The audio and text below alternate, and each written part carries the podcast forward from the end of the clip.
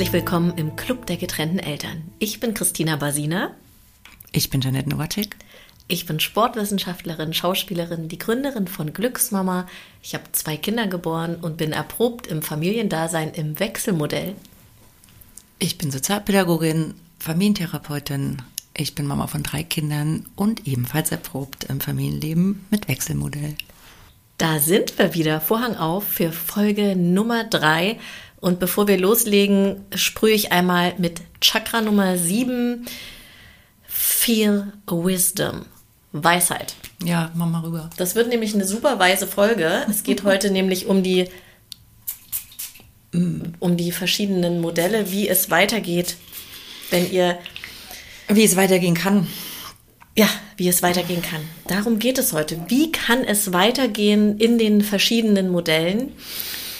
Oh, spürst du die Weisheit? Oh, ich merk's gleich. Uh.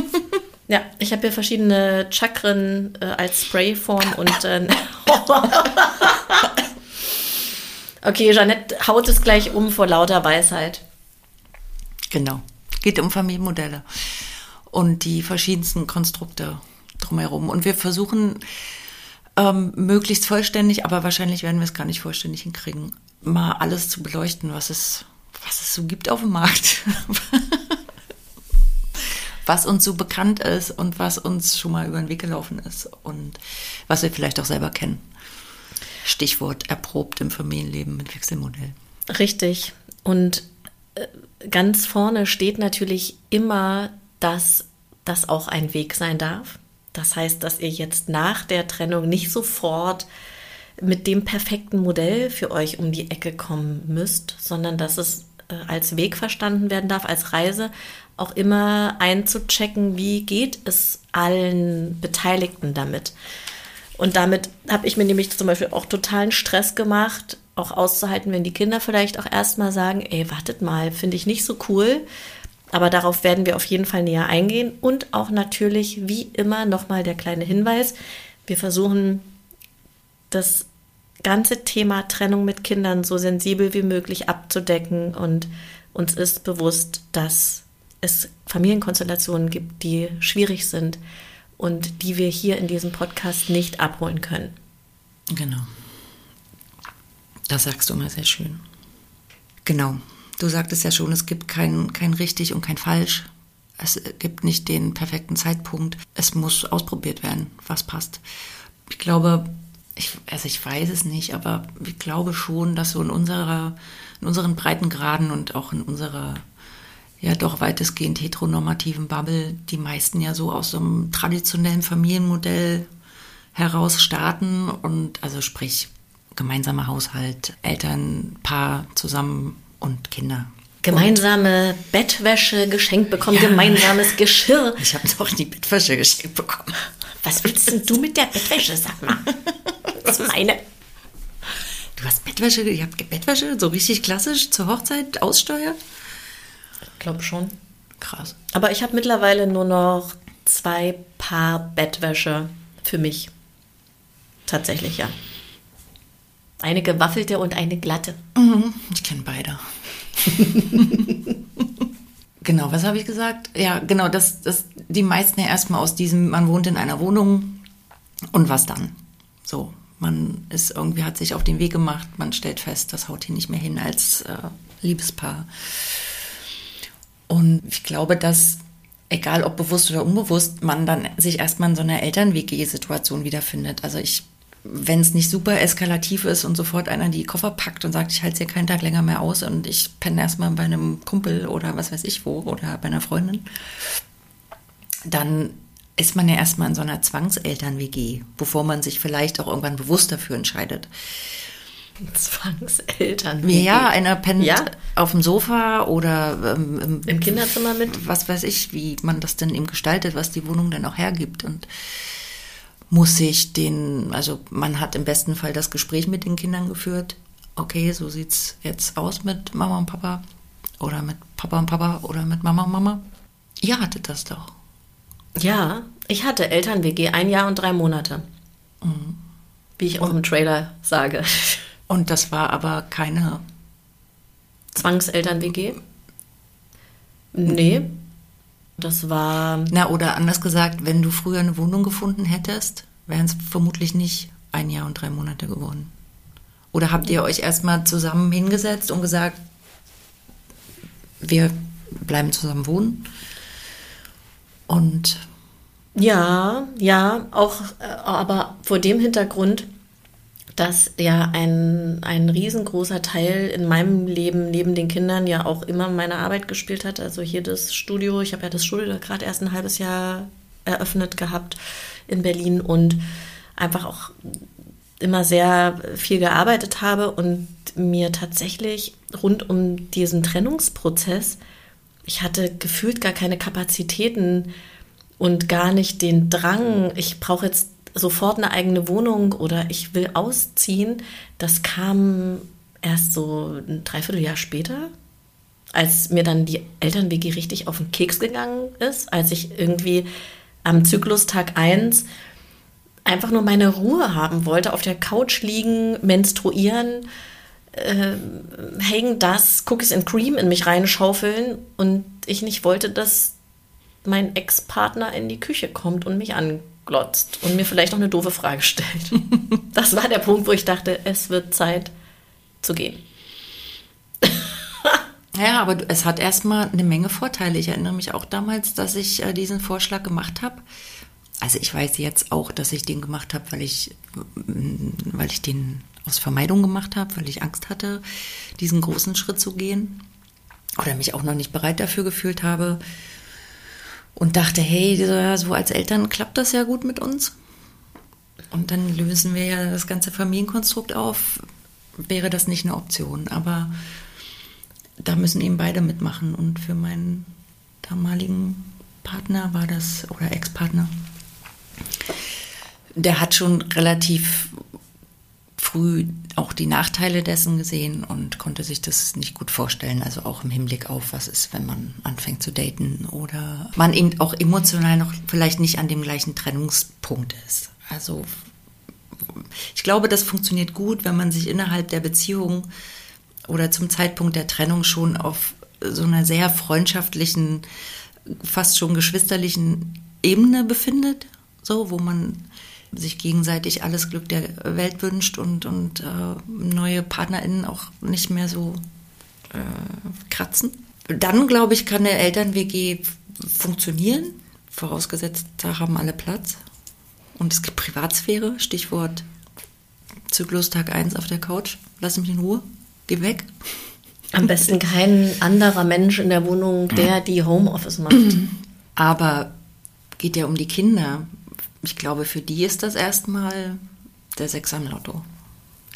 Weil in aller Regel, wenn es jetzt keine hochstrittige Beziehung war, und dann sind beide noch da, man hat den Alltag gemeinsam zusammen, man isst vielleicht auch zusammen, vielleicht nicht jeden Tag, aber es gibt eben so diese Basic-Strukturen, die aufrechterhalten werden. Ich glaube, für Kinder ist das schon was Schönes. Oder kann das auch was Schönes sein? Und wenn man dieses Familienkonstrukt an sich gut hingekriegt hat, die Trennungsnot nicht so im Vordergrund steht, also die räumliche Trennungsnot. Ja, dann habe ich mir das damals auch ein bisschen schön geredet oder gedacht. Also ich habe es nicht ausprobiert, deswegen kann ich nicht sagen, wie es dann tatsächlich gewesen wäre. Aber bei Zustimmung hätte ich mich drauf eingelassen und dann, aber sicherlich auch aus Vermeidung heraus. Okay, es gibt noch einen Aufschub und, und ich muss jetzt nicht das Herz meiner Kinder brechen.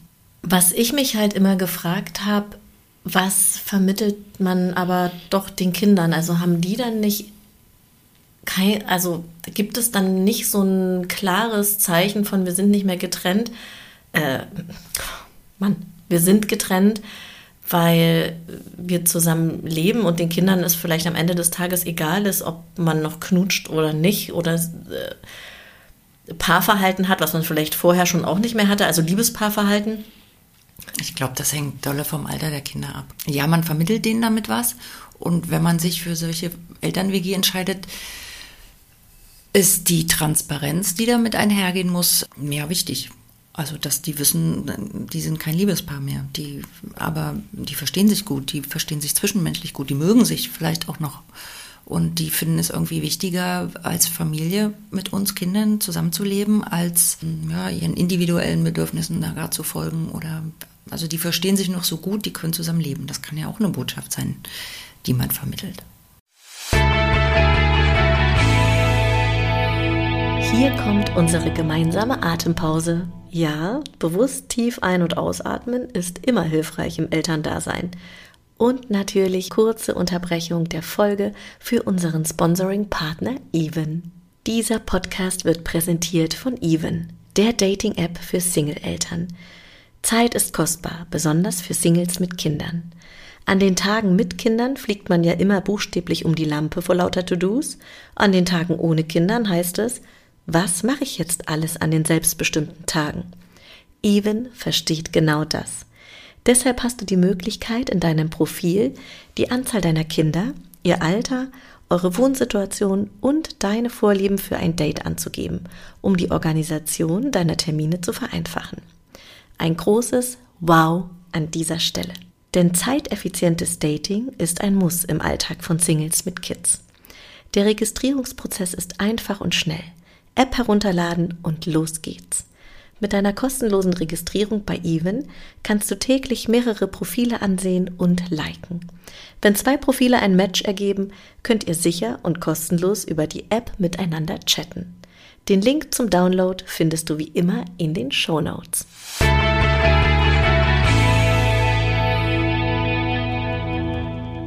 Und ich glaube, bei kleinen Kindern ist das ja auch nochmal was anderes. Das interessiert die doch nicht, ob man Sex hat oder abends äh, rumknutscht oder so.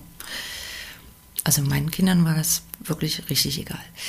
Also wir hatten auch so eine leise Trennung. Die haben uns auch nicht wirklich streiten hören sehen. Und die haben das erstmal ja gar nicht kapiert. Warum müsst ihr euch denn jetzt trennen? Die haben ja gar keine Notlage gesehen oder die hatten gar keinen Leidensdruck mit unserem Lebenskonstrukt. Die haben nicht gesehen, was wir für ja, für einen Bedürfnisnotstand hatten, was bei uns nicht mehr gut funktioniert hat. Das, ich glaube, wenn wir als Eltern-WG, ob jetzt offiziell oder inoffiziell, es hätte für die überhaupt gar keinen Unterschied gemacht. Das war so wirklich. Für die wäre es einfach nur Business as usual gewesen und dann wäre es irgendwie so weitergegangen. Ja, bei mir auch. Wir hatten ja auch eine leise Trennung und haben das ja gut hinbekommen. Ja. Also da war kein. Ich ja. glaube, bei älteren Kindern, wo es dann ja auch schon eine Vorstellung von unterschiedlichen Beziehungskonstrukten gibt oder überhaupt von man ist zusammen oder man ist verliebt, äh, Liebespaar, da ist dann wieder mehr Kommunikation gefragt, wie man das vermittelt. Also ob die, ob man denen da sowas Ambivalentes vorlebt und die eigene Trennungsangst so dahinter versteckt und das als was Progressives verkauft.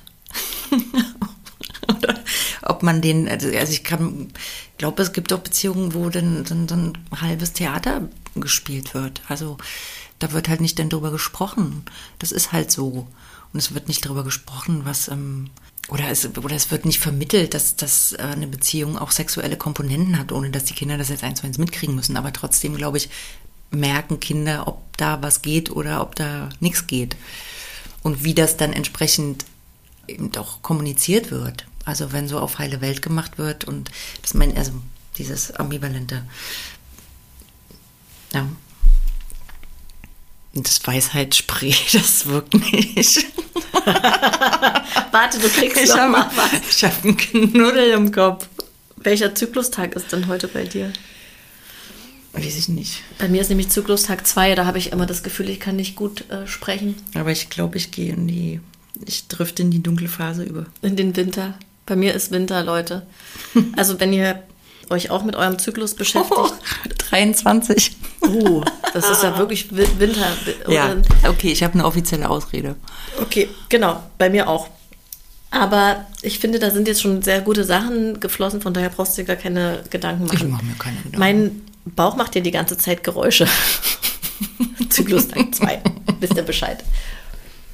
Ja, also am Ende nochmal gesagt, egal an welchem Punkt ihr da gerade steht, schaut, was fühlt sich auch für euch gut an. Also ich habe ja auch ein ähm, paar Nachrichten bekommen auf dem äh, Club der getrennten Eltern Instagram-Account wo äh, auch vor allem die Thematik war, mein Partner äh, hat eine ganz andere Vorstellung als das, was ich mir vorstelle. Und das kann sein, ja. Und behaltet da erstmal die Nerven und dreht nicht durch, weil das ist auch einfach wirklich eine Reise und je mehr Wissen man ja auch irgendwie sich anhäuft oder je mehr Gespräche man auch im, im Außen hat, finde ich. Also ich meine, ich habe ja einfach nur mein Modell dann von dir übernommen. Und davor, Stichwort, es ist kein linearer Prozess. Mhm, sehr gut. Ähm, die Ebenen, die erstmal abgearbeitet werden müssen, sind ja total ähm, unterschiedlich. Also wir gehen jetzt erstmal davon aus, wir treffen für die Kinder die richtigen Entscheidungen. Aber erstmal, wenn es, also es läuft ja nicht in jeder Trennung so ab, dass man irgendwie schon so zweieinhalb Jahre ein bisschen nebeneinander her geschwisterlich gelebt hat und dann trennt man sich ganz leise und dann kriegt man das irgendwie gut hin, weil man eben die Bedürfnisse der Kinder so schön im Blick hat und da ganz erwachsen agiert. Es gibt auch Trennungen, da trennt sich erstmal nur einer und die zweite Hälfte bleibt irgendwie heartbroken zurück und muss erstmal klarkommen.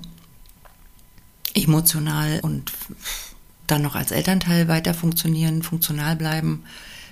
Wohin damit? Und das ist natürlich keine gute äh, Ausgangslage, um ganz objektiv im Sinne der Kinder ähm, eine Lösung zu finden. Und das wäre dann auch absolut kein guter Zeitpunkt. Also bitte da auch nicht den Anspruch haben, jetzt hier eine richtig gute Entscheidung zu treffen.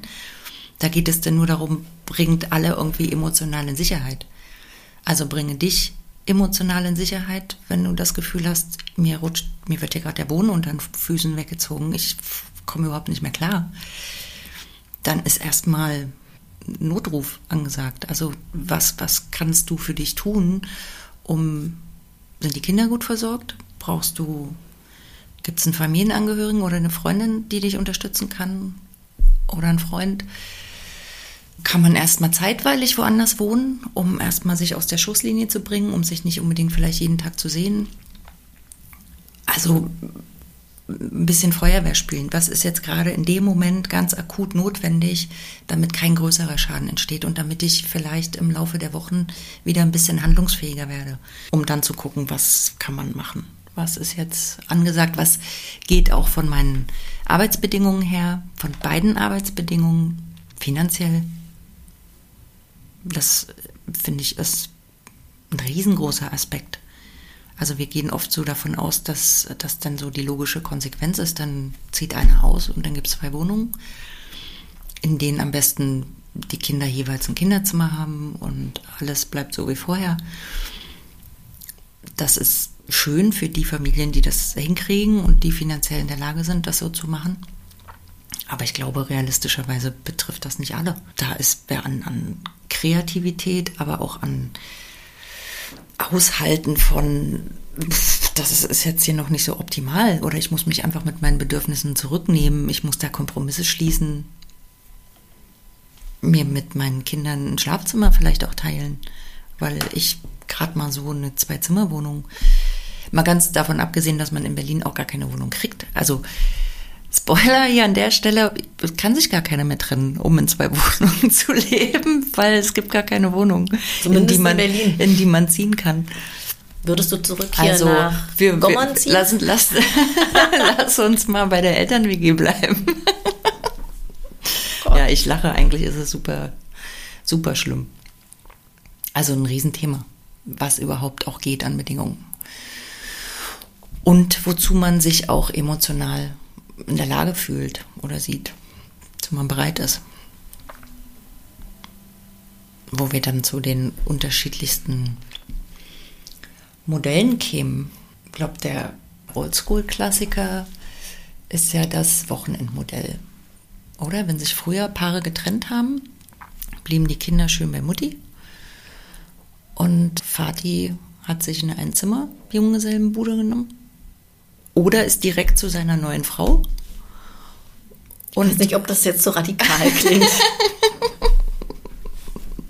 Aber das ist ja oldschool. Ich rede von den guten alten 70er, 80er Jahren.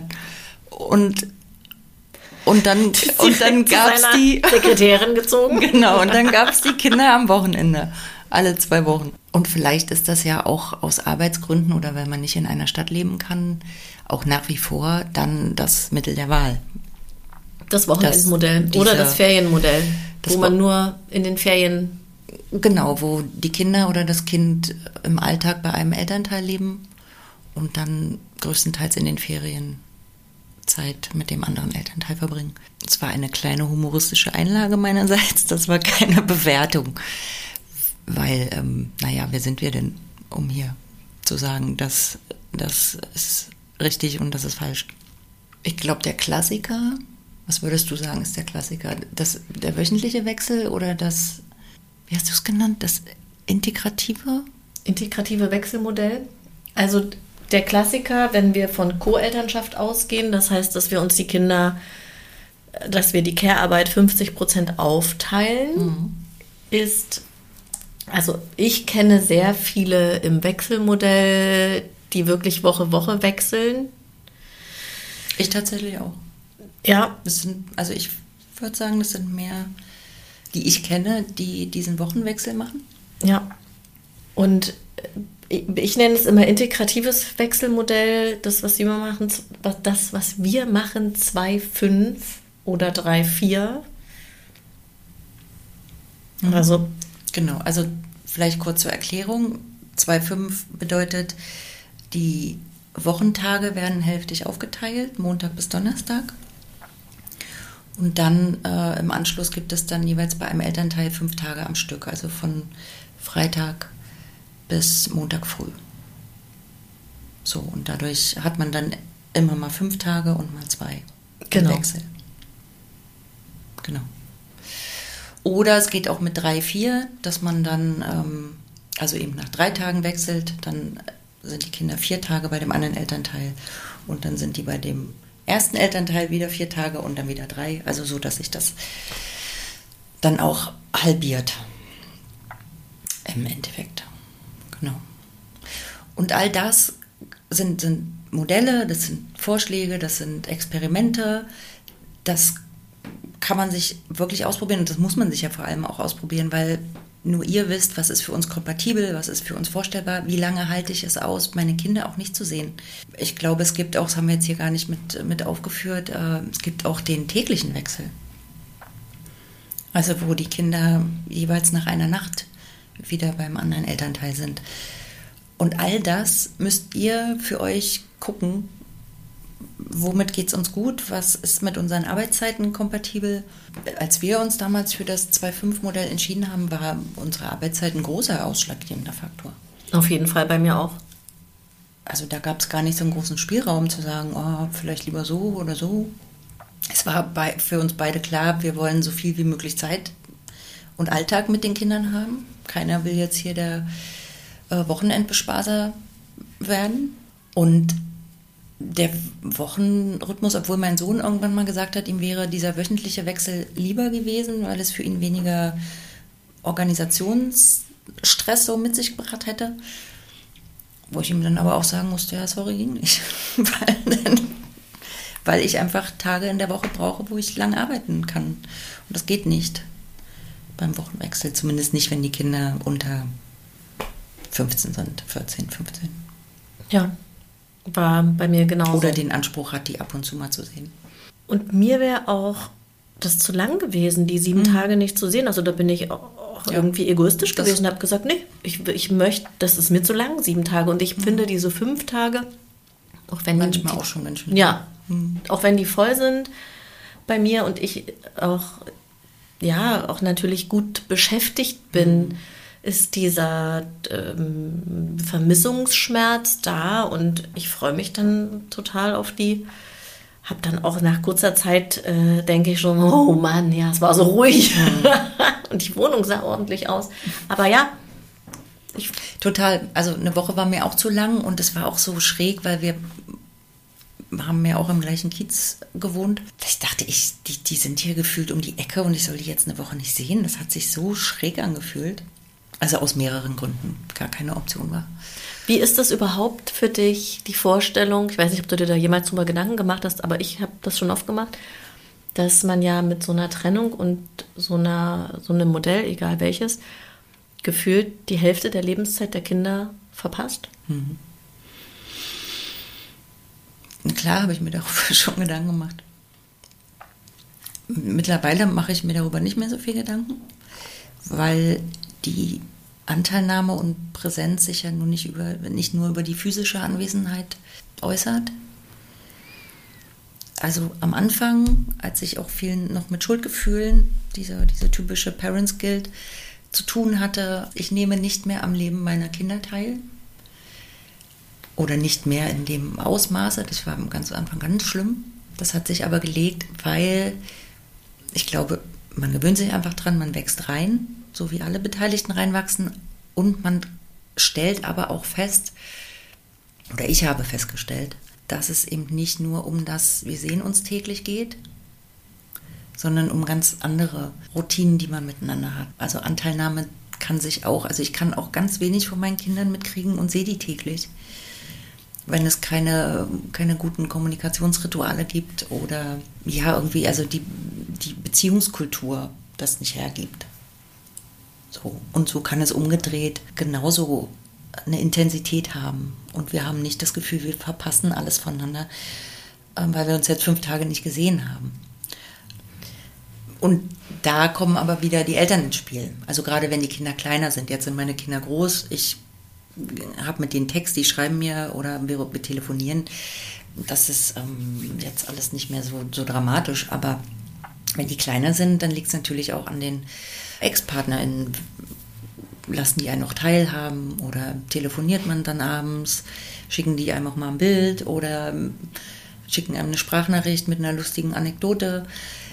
So, also das ist auch ein bisschen up to you, wie, wie intensiv ihr dann auch teilnehmt wenn die Ansage oder die Botschaft verschickt wird, ey, ich bin jetzt fünf Tage raus, lass mich bitte in Ruhe, ich bin froh, dass ich jetzt gerade hier nichts ähm, zu tun habe, dann kann das vielleicht eher begünstigen. Aber um auf deine Frage zurückzukommen, ich bin damit mittlerweile fein und würde das auch nicht mehr unterschreiben, dass es tatsächlich so ist. Ja, ich werde, dass ich, ich, ich werde, dass ich merke, super, ich merke, dass ich immer feiner damit werde. Und wir sprechen jetzt, ihr lieben Menschen, die sich das anhören, davon, dass ich jetzt 2023 im Dezember haben wir, dass ich wirklich jetzt schon vier Jahre getrennt bin. Noch nicht in diesem Wechselmodell lebe, vier Jahre, aber jetzt auch schon fast drei Jahre. Und es immer noch Dinge gibt und immer wieder Dinge gibt, die da reinploppen und die ich mir auch in Gedanken erzähle. Und darauf esse ich jetzt einen Brückentrüffel. Was für ein Trüffel? Ich habe von einer Freundin, die in Erfurt auf der Kremerbrücke, da gibt es ja einen ganz tollen Schokoladenladen. Und da gibt es Brückentrüffel. Das ist Schokolade und ich hoffe, dass damit auch mein hier Knurren im Bauch jetzt mal aufhört. Willst du auch ist einen Brückentrüffel? Nein, danke. Das ist, da, da bist du gleich raketenmäßig am Start, wenn du so einen Trüffel dir reingepfiffen hast. So. Jetzt raschelt vielleicht hier rum. Vielleicht, Jetzt raschelt, raschelt hier vielleicht rum. hört ja jemand aus Erfurt zu. Kröpfel. Brückenkrüffel. Danke, meine Liebe, auf jeden Fall, dass du das jetzt nochmal so gesagt hast, weil irgendwie hat mir das in meinem Kopf gefehlt, die Brücke. Mit der Präsenz und mit der, dass es ja wirklich darauf ankommt, welche Lebenszeit, äh, wie verbringt man die, die Lebenszeit miteinander. Danke. Auch, auch hier zählt Qualität statt Quantität. Mhm. Es gibt jetzt noch, noch ein Modell, was hier auf unserer Liste steht, wo ich auch sagen muss, boah, da ziehe ich auch richtig meinen Hut davor. Also nicht, dass ich das nicht eh vor allen Modellen mache und vor Trennung mit Kindern, ihr wisst, was ich meine. Aber das Nestmodell, Holladio. Cheep, cheep, cheep, cheep, cheep, cheep, cheep. Also ich sage es jetzt schon, das ist wirklich nicht bewertend, weil ich glaube, wenn ich es mir vielleicht leisten könnte und der Wohnungsmarkt das hergäbe, weiß ich nicht, ob ich vielleicht auch nicht darüber nachgedacht hätte. Vor dem Hintergrund, so wenig wie möglich für die Kinder ja zu verändern. Das ist ja, denke ich, der Leitgedanke, wenn man sich für dieses Modell entscheidet, dass man den Kindern nicht zumutet oder zumuten möchte, äh, umzuziehen, äh, den Wechsel zu haben. Dass die Kinder ihren Stuff in der Wohnung haben, genau wie bei der Eltern-WG ja auch. Genau. Das ist ja ein bisschen genau, auf einer ja Ebene, ne? Die ähnliche Herangehensweise. Genau. Ja. Für die Kinder bleibt so viel wie möglich gleich. Ja. Und da bin ich ja erstmal mit am Start. Das, da kann ich ganz viel mit anfangen. Ich auch. Also gerade weil man ja auch, wenn man noch in diesem Schuldgefühl, Kuddelmuddel da sich aufhält, ja auch denkt, ja, die, die können ja nichts dafür. Jetzt müssen die hier irgendwas ausbaden, was wir verbockt haben oder was wir entschieden haben oder wo wir jetzt egoistisch unseren individuellen Bedürfnissen nachgehen. Aber ich habe mich tatsächlich noch niemals mit einer Person unterhalten. Also ich würde mich echt freuen, wenn hier Feedback dazu käme also auch zu allen Modellen, wie das dann tatsächlich in der Praxis aussieht. Also ich kann es mir theoretisch vorstellen. Also jeder, jedes Elternteil hat dann separat eine kleine Wohnung für sich und ist dann in der Family-Zeit in der alten gemeinsamen Familienwohnung. Ohne den Ex-Partner. Ohne den Ex-Partner. Nehme ich an. Je nachdem, wie gut man sich noch versteht. Keine Ahnung. Das, das hätte man ja auch WG machen können. Man, Oder man möchte eine eigene kleine Bumsbude haben. Oh, das gibt es bestimmt auch. Eigentlich Familien-WG mit Bumsbude. Bumsbude. Ja. Oh, das ist ein neues Ding vielleicht. Gibt es bestimmt auch. Ich Gibt's glaube, dass auch. es ganz viel kreative Lösungsmodelle gibt, zu, oh ja. wie kann man gut miteinander leben. Bitte schreibt uns das auch super gerne an hallo at clubdergetrennteneltern.de oder auf Aber teilen die sich dann auch die Bumsbude oder hat jeder seine eigene Bumsbude? Das ist, gibt es bestimmt auch alles. Dass man sich die Bumsbude teilt und dass man jeder seine eigene Bumsbude hat. Bitte teilt auch eure ganzen Modelle mit uns. Also ne, wir setzen uns ja hier nicht hin und sagen, das ist das, was es gibt, sondern ich finde das ja auch super spannend. Wie, wie kommt ihr klar? Was macht ihr? Wie, ja, wie kann das noch aussehen? Ja, wie kreativ seid ihr? Und ich ja. glaube, das hier ist wirklich nur die Spitze des Eisberges. Ja, glaube ich auch. Und ich glaube, ähm, auch wenn das hier immer so ein bisschen heteronormativ daherkommt, ich glaube dadurch, dass in der ganzen queeren Community ja oder Leute, die das hören, ähm, die sich der queeren Community zugehörig fühlen, ihr wahrscheinlich auch oft so Brechreiz kriegen, denken, ja, jetzt redet die schon wieder von Mama, Papa und gemeinsamer Haushalt. Die viele treten dort ja auch entweder gleich als Co-Elternschaft an oder man lebt erst gar nicht zusammen. Also will sagen, da ist von vornherein schon so viel progressives ähm, äh, progressive, so eine progressive Haltung am Start. Wie kann man das einfach ähm, sich freimachen von diesen festen Bildern und äh, wie kommen alle auf ihre Kosten? Also auch da würde ich mich sehr freuen, wenn ihr uns teilhaben lasst. Ja, fände ich auch total, fände ich auch wirklich total schön. Äh, also ich habe vor ein paar Jahren mit einer alten Kundin von mir gesprochen, die im Nestmodell lebt. Und die hat gesagt, die machen das für die Kinder, die haben vier Kinder, weil einfach mit vier Kindern zwei Wohnungen pff, schwierig. Es ging ihr aber nicht so gut damit. Also weil sie meinte, dass sie erstmal dann Großputz machen musste, wenn sie weil, unterschiedliche Vorstellungen von Ordnung, von Sauberkeit, Sauberkeit von wie räumt man die Wäsche weg, wie auch immer. Und du ziehst dann halt immer mit deiner Tasche dahin, aber ich meine, ja, ich würde mal sagen, dass am Ende wirklich auch alles Vor- und Nachteile hat, wie auch ja. alles andere. Also wie auch jede Beziehung, die wir leben oder jeden Job, den wir machen oder es hat alles Sonnen- und Schattenseiten. Ganz genau. Und deswegen gilt es eben auszuprobieren und abzuwägen, was ein bisschen mehr geht. Also auch in vermeintlich glücklichen Paarbeziehungen, die zusammenleben, gibt es auch bestimmt Momente oder habe ich auch schon mit Leuten gesprochen, die sagen, oh ja, eigentlich ist das schon auch irgendwie ganz nett, wenn man mal da so ein geplante kinderfreie Zeit hat oder die Wohnung für sich allein hat. Klar. Ja, ich meine, wir haben doch letztens diesen spannenden Artikel da besprochen, der in der Zeit war. Stimmt. Wo die noch, die waren noch zusammen als Paar in einer offenen Beziehung oder Ehe, aber in getrennten Wohnungen. Also super spannend. Die haben sich getrennt, genau, haben dann eben die Kinder in zwei Wohnungen im Wechselmodell. Die hatten den wöchentlichen Wechsel und sind dann aber wieder nach einer Weile zusammengekommen. Ah, so war das. Genau. Und haben das aber so beibehalten. Das fand ich so spannend. Und das war das Geheimnis. Und die oh. haben sich ganz bewusst dafür entschieden, ähm, sozusagen deren Konflikt Zündstoff aus der Beziehung rauszunehmen, weil sie eben im Alltag sehr unterschiedliche Bedürfnisse haben. Sehr viel Streit um Haushaltsgeschichten und so.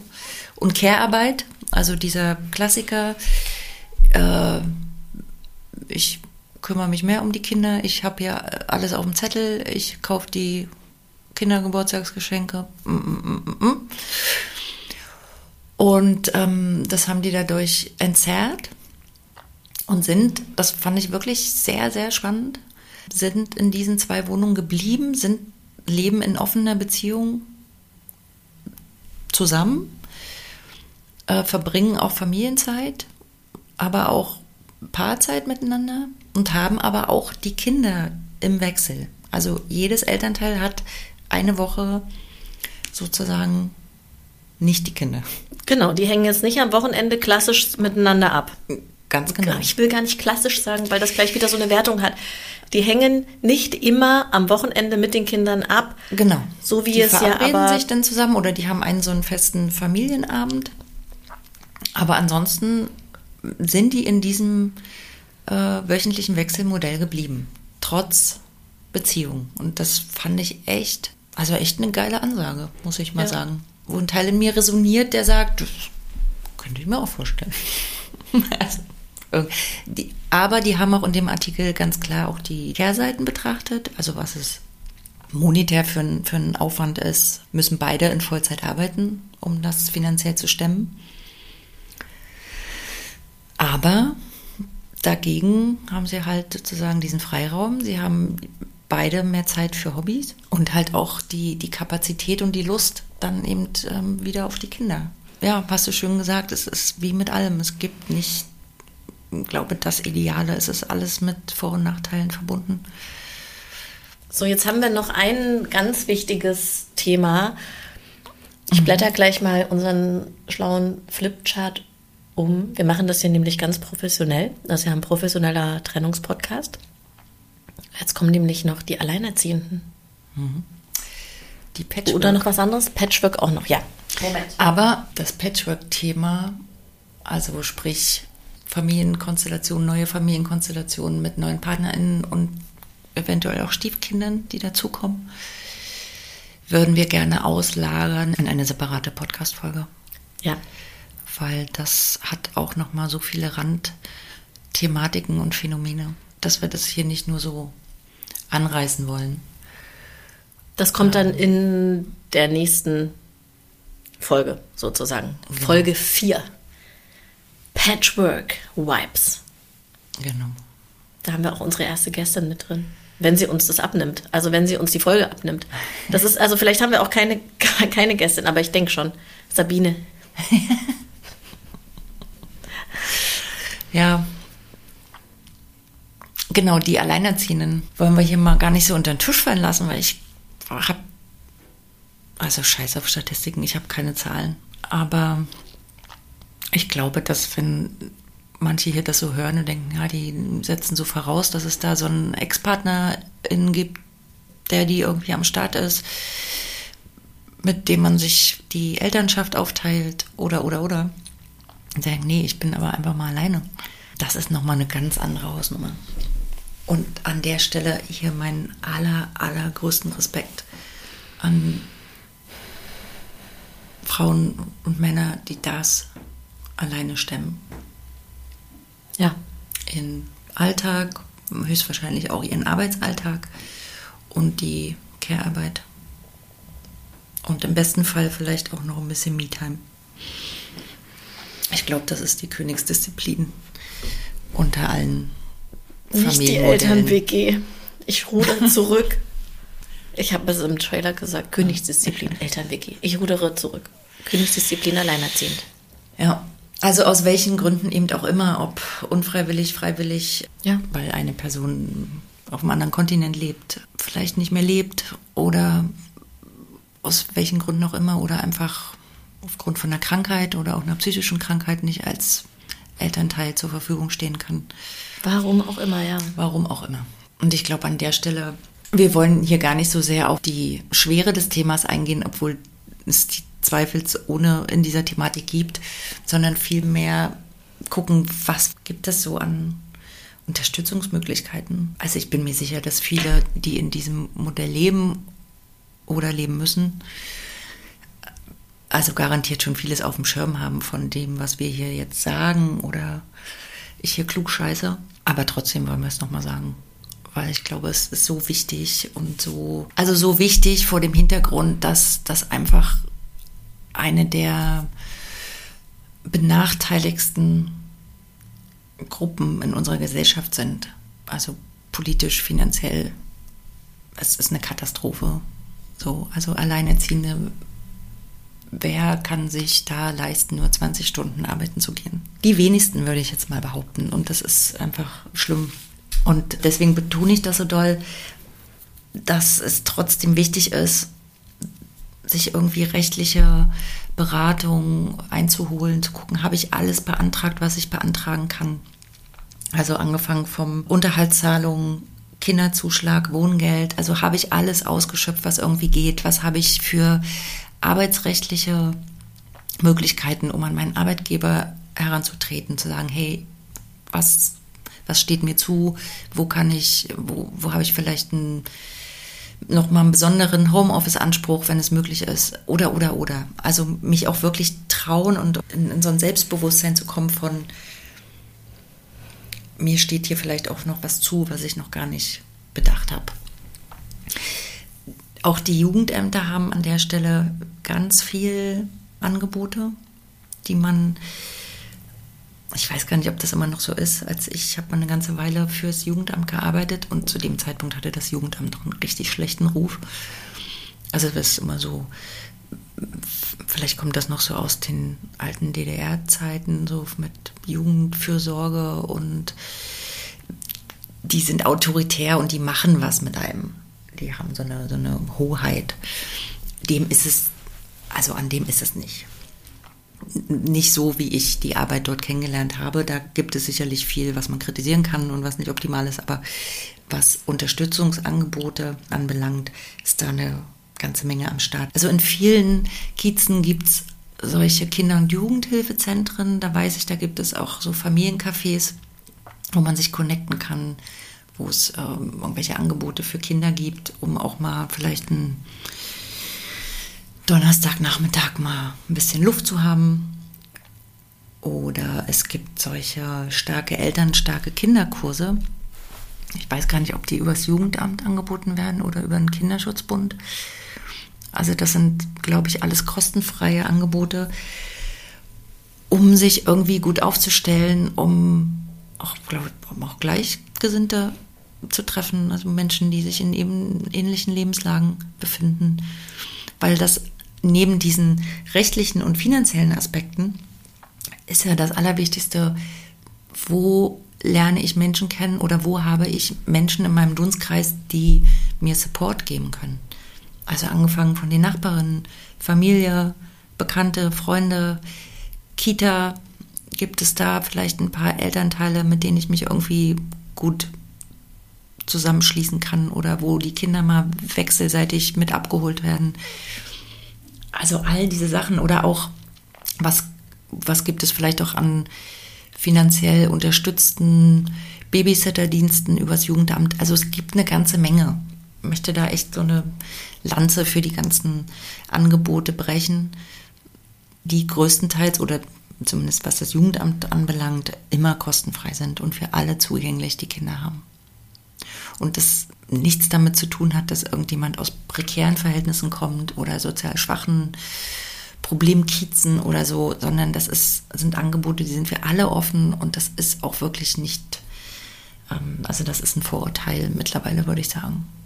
Connecten, connecten, connecten an der Stelle, das ist so, so, so wichtig, weil ich denke, dass es dort auch, je nachdem aus welcher, aus welchem Trennungskonstrukt oder was hinter der Geschichte der alleinerziehenden Person steht, glaube ich, auch immer noch Scham auch eine Rolle spielt. Ich muss das irgendwie alles allein. Also statt sich eben, man könnte ja annehmen, das ist gerade eine Lebenssituation, wo man sich hinstellt und sagt, ey, ich muss das hier alles irgendwie alleine rocken. Ich brauche Unterstützung. Ist aber oft das Gegenteil der Fall. Dass das als schamhaft empfunden wird und man sich gar nicht so sehr in die erste Reihe. Und das oft so Menschen sind, die das so mit sich selbst abmachen und da ganz viel rödeln. Und ich möchte da an der Stelle sagen, holt euch alles rein, was geht. An Infos, an Unterstützung, an Geld, an Beratung. Ja. Ja. An Fürsorge. Weil das ist wirklich ein, ja, ein Ding. Klar, also. Self-Care. Auch ganz dolle wichtig.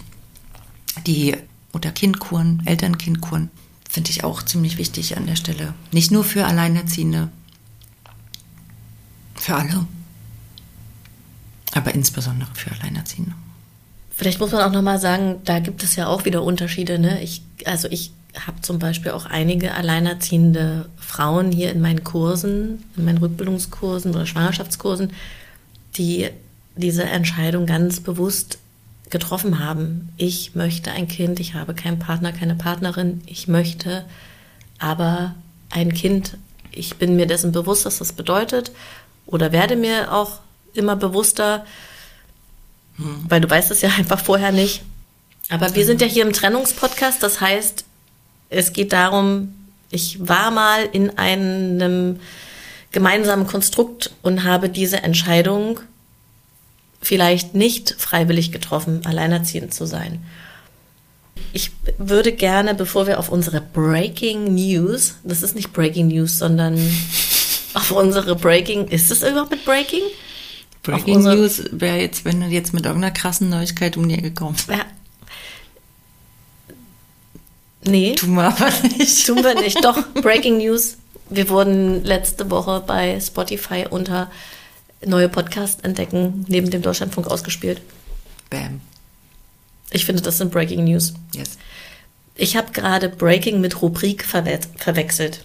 Ich, also wirklich, ihr macht euch kein Bild, was bei mir in meinem Gehirn los ist, wenn ich Zyklus, Zyklustakt 2 bin. Breaking, schon wieder. Rubrik More Than Parents. Mann, jetzt hab ich's aber. Und da kann ich nämlich abbilden, was wir unter anderem für Nachrichten bekommen haben. Also ich werde gleich die Rubrik More Than Parents, nämlich was jetzt im Speziellen eine Hörerin macht, wenn sie alleine ist, wie sie ihre Zeit für sich verbringt. Und ich finde es cool, dass das aufgegriffen wird, dass wir Nachrichten bekommen und dass wir unter anderem auch richtig, richtig zuckersüße Nachrichten kriegen, wie der Podcast ist für mich aktuell eine Perspektive. Also danke, danke, danke. Und ja, danke an der Stelle. Äh, ich auch wirklich überwältigt bin, wie viele Nachrichten da reinrauschen und wir auch immer wieder natürlich Sachen mit aufnehmen werden ähm, und hier teilen werden, vor allem auch an Themen. Also da gibt es einiges.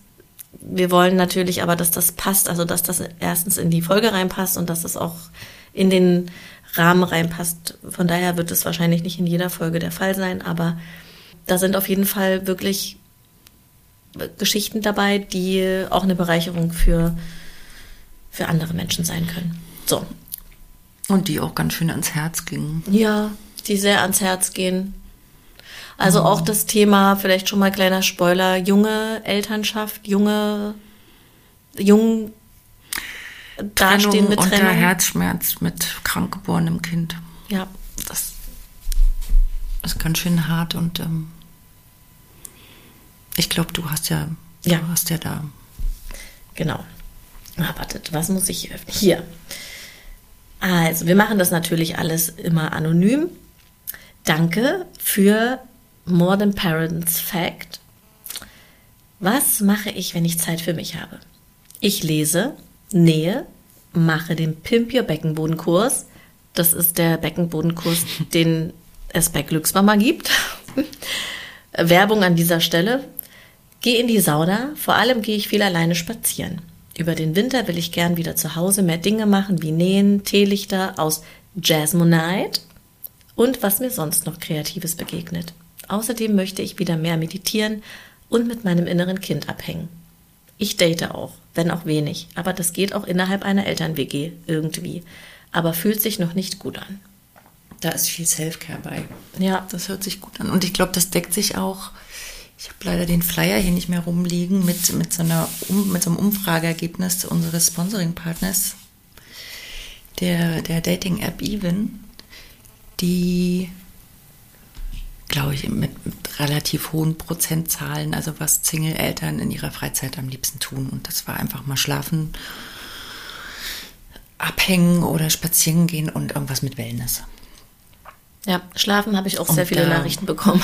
Und da kann ich mich einfach mal eins zu eins einreihen. Ich habe noch ein schönes Lied für heute rausgesucht für die Club der getrennten Eltern Playlist. Mhm, ich bin gespannt. Ich weiß ja noch gar nicht den Song. Das ist ein, also vielleicht oder hoffentlich kennt ihn vielleicht doch jemand, aber das ist jetzt gar kein Hit oder so. Aber ich fand den so schön, weil ich mir irgendwie dachte, dass wir genau in dieser Stimmung, in der wir jetzt sind, am Ende der Folge angekommen sind, von der Band Family of the Year, allein schon mal für diesen Bandtitel Applaus an Applaus. dieser Stelle. Auf jeden Fall. Mit dem Song We Need Love. Mm. Und das ist ein ganz süßer kleiner Song, der so eine kleine Mutmachhymne für dieses ganze Themenspektrum sein darf. Kommt mit drauf. Okay, die Playlist gibt es bei Spotify unter CDGE. Das ist unser Bandname. CDG. Genau, das ist unser Bandname und dort findest du die Playlist. Ich habe sie ähm, letzte Mal vergessen in den Shownotes zu verlinken. Mache ich natürlich dies ab jetzt. Ich hole das nach. Ich schmeiße die, den Link zur Playlist rein. Ja, ich weiß, Entschuldigung. Mehr Professionalität bitte, Frau Basina. Aber ansonsten findest du alle wichtigen Infos in den Shownotes und ein herzliches Dankeschön nochmal an Even, die Dating-App für Single-Eltern, die diesen Podcast hier unterstützt, an das Thema glaubt und dass das einfach raus muss aus dieser medialen Unterrepräsentiertheit. Und das feiern wir einfach. Wow. Mhm. Danke an alle ZuhörerInnen. Wir freuen uns über jedes Feedback. Und ich bin raus. Gut, dann bin ich auch raus.